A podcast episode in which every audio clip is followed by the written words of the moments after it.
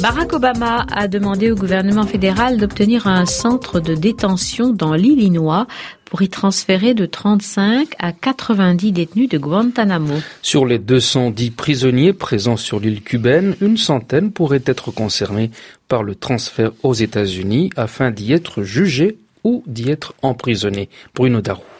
C'est dans le petit village de Thompson, dans l'Illinois, que plusieurs dizaines de prisonniers de Guantanamo vont être prochainement incarcérés. Ce transfèrement de plusieurs détenus était une étape essentielle pour aboutir à la fermeture définitive de la prison militaire de Guantanamo, fermeture qui était l'une des promesses du président Obama pendant sa campagne électorale. Promesse tenue donc, mais le président Obama a tenu à préciser qu'il n'avait aucune intention de libérer des détenus de Guantanamo sur le sol américain.